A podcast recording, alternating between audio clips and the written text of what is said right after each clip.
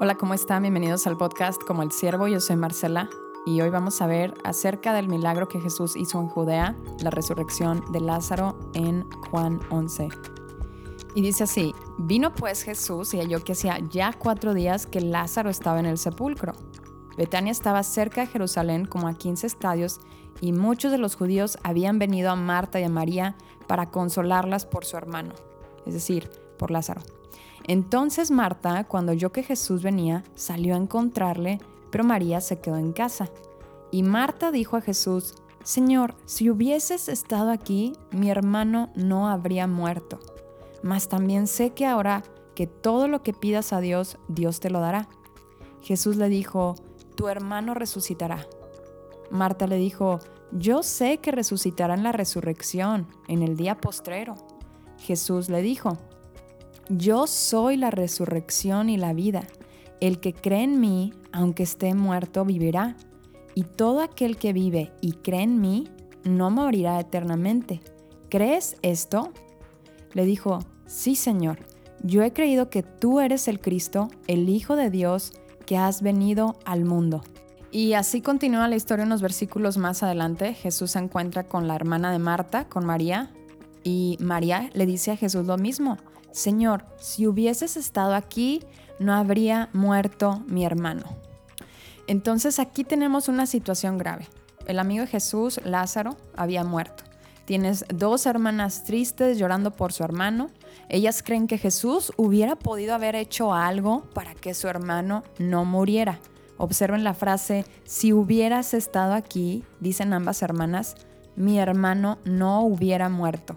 Es decir, en sus mentes y en sus corazones ya no había nada que se pudiera hacer sobre esa situación de su hermano muerto. Sin embargo, Jesús le dice a Marta en el versículo 23, tu hermano resucitará. Es decir, Jesús mismo, Dios mismo, le estaba diciendo a Marta, tu hermano va a resucitar ahorita. Pero ¿qué sucede? Lo que sucede es que la incredulidad y la falta de fe de Marta la llevó a los días postreros, o sea, un tema de profecías. Pues sí, Señor, pero pues en la resurrección de los muertos, en el día postrero. Y Jesús le dice de nuevo en otras palabras, yo soy la resurrección y la vida. El que cree en mí, aunque esté muerto, vivirá. O sea, Marta, yo soy la vida misma. Si yo quiero que alguien viva en este momento, puedo hacer que vuelva a la vida y tengo el poder para darle vida eterna. ¿Crees esto? Ojo, Jesús le dice a Marta, ¿crees esto, Marta? ¿Lo crees? Y nos dice a nosotros, ¿crees esto, Marcela? ¿Crees esto, Samantha? ¿Crees esto, Santiago? ¿Crees que tengo el poder para darte vida eterna y para hacer lo imposible en tu vida? Y continuemos con lo que dice la historia. Jesús, profundamente conmovido otra vez, vino al sepulcro. Era una cueva y tenía una piedra puesta encima. Dijo Jesús, quitad la piedra. Marta, la hermana de Lázaro, le dijo, Señor, hiede ya, o sea, ya está pestoso, porque es de cuatro días, o sea, hace cuatro días se murió. Jesús le dijo, ¿No te he dicho que si crees verás la gloria de Dios? Entonces quitaron la piedra de donde había sido puesto el muerto, y Jesús alzando los ojos a lo alto dijo, Padre, gracias te doy por haberme oído. Yo sabía que tú siempre me oyes, pero lo dije por causa de la multitud que está alrededor, para que crean que tú me has enviado. Y habiendo dicho esto, clamó a gran voz, Lázaro, ven fuera. Y el que había muerto salió, es decir, Lázaro salió atadas las manos y los pies con vendas y el rostro envuelto en un sudario. Jesús les dijo, desatadle y dejarle ir. Y ahora, en esta escena ya tenemos a Jesús enfrente del sepulcro de Lázaro, donde Lázaro estaba muerto, ya habían pasado cuatro días, y Jesús les dice, quiten la piedra. ¿Y qué fue lo que dijo Marta? Señor, ya huele feo porque es de cuatro días. En ese momento, ¿qué revela el corazón de Marta? Que tenía una fe que no alcanzaba para llevarle a creer que Jesús podía resucitar a su hermano. Jesús nada más le pide a Marta, quiten la piedra. Solamente le dijo eso, no le dijo, resucita al muerto, porque pues para ella era imposible. Nada más le dijo, quita la piedra. Y Jesús tenía el poder para destruir la piedra con solo una palabra o, él mismo haber quitado la piedra del el sepulcro. Pero Jesús les dice, quiten la piedra. Ahora, esta piedra puede representar hoy en día una piedra en nuestra vida, ¿sí? Cosas que nos afectan a muchos de nosotros y que no nos permite alcanzar eso que anhelamos y que le pedimos al Señor, esas bendiciones que Él tiene para nosotros.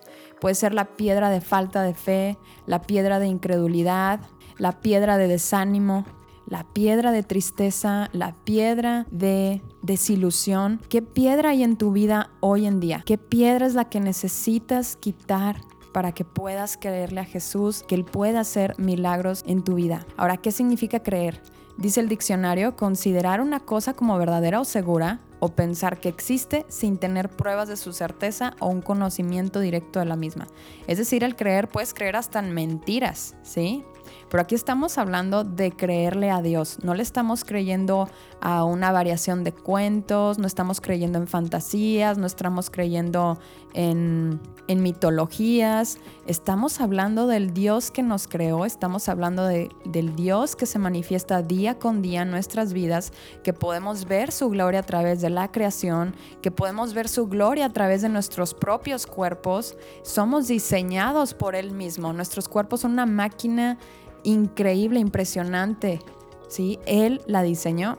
O sea, tenemos las pruebas de que Dios puede hacer lo imposible en nuestras vidas si nosotros lo creemos. Y Él nos ha dado prueba de su palabra y la veracidad de su palabra. El problema es que nosotros no podemos ver la gloria de Dios en nuestras vidas porque limitamos ese poder de Dios en nuestras vidas. Es decir, no le creemos. Por eso Jesús le dice a Marta, ¿no te he dicho que si crees verás la gloria de Dios? Y así nos dice nosotros.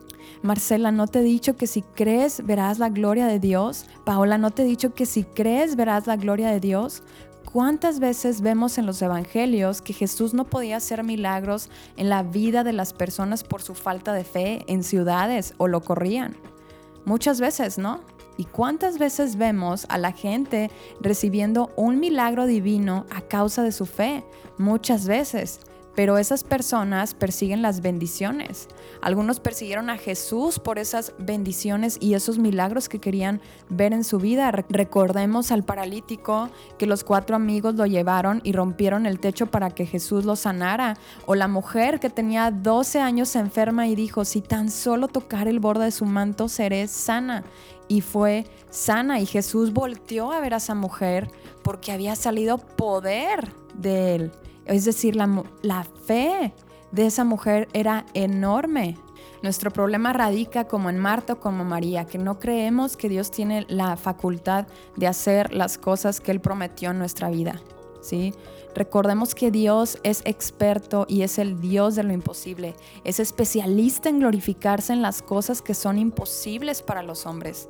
Tienes una relación rota, un matrimonio deshecho, sigues con una adicción a la pornografía o crees que tu vida homosexual no puede ser cambiada, sigues siendo prisionero del alcohol, hay una persona que aún no es salva en tu familia. Dios puede hacer el cambio si tú lo crees. Ahora quiero decirte que nuestros tiempos no son los tiempos de Dios. Dicen las escrituras después de cuatro días, Dios sabe el tiempo correcto en el que Él va a conceder esas peticiones que hay en tu corazón y que constantemente le pides. Ora y descansa en Él, espera su respuesta. Y claro, pide todo conforme a su voluntad. ¿Y cómo vas a saber que estás pidiendo conforme a su voluntad? Porque su voluntad está escrita en su palabra. Vive en santidad como Él te lo pide, deja de vivir con un pie en el placer del mundo para que obtengas las bendiciones espirituales completas que Dios tiene para tu vida. ¿Sí?